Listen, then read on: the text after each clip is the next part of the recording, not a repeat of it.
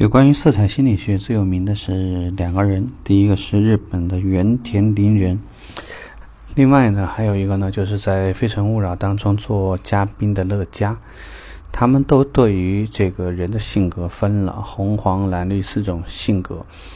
那我们今天就用四集的方式吧，把这四种客户呢都简单的描述一下，因为如果你正好碰到这类的客户，如何应对？这类客户的特点是什么？你知道一下呢？呃，会发现会好很多，省却很多没有必要的麻烦。呃，这一期我们聊一下红色。红色如果用《西游记》里面唐僧师徒四人来说呢，红色性格最代表的就是猪八戒。呃，这类客户最主要的特点很像什么呢？并不是说就像猪八戒那么胖。最主要呢是他们很开心，他们的这个情绪的波动比较大。然后呢，这类客户很多，喜欢在服装上，喜欢在配饰上，喜欢在很多方面都使用一些较为鲜艳的颜色。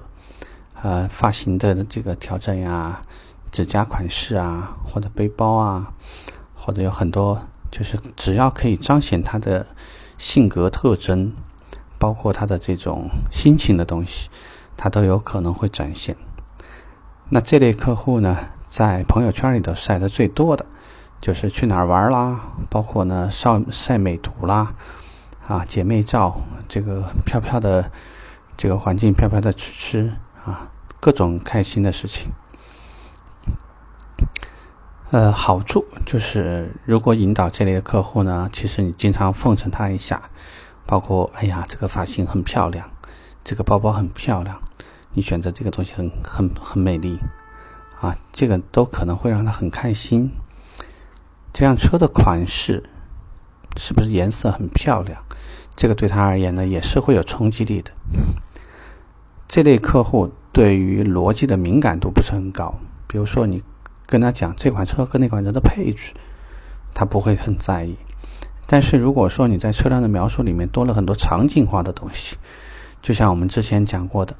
啊，北京长安街六十码，红色的长光奔驰，长发飘飘，像这样的就是有有图景、有情景化的一些这样的东西，可能经常就容易打动他。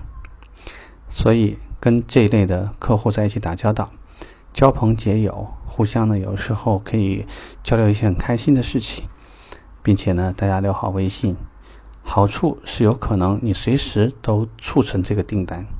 缺点是这类的客户呢，情绪会多变，有时候呢会有些反复，说不定回去以后，如果别的朋友告诉他这个车可以买到更便宜啊，或者说这个车一点都不好啊，他也有可能会随时翻脸。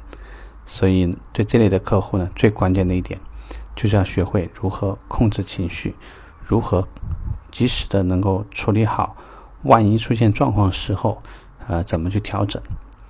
所以呢，如果碰到这类客户的话呢，啊，认真观察，并且，呃，提升一下自己这方面的能力吧。OK，拜拜。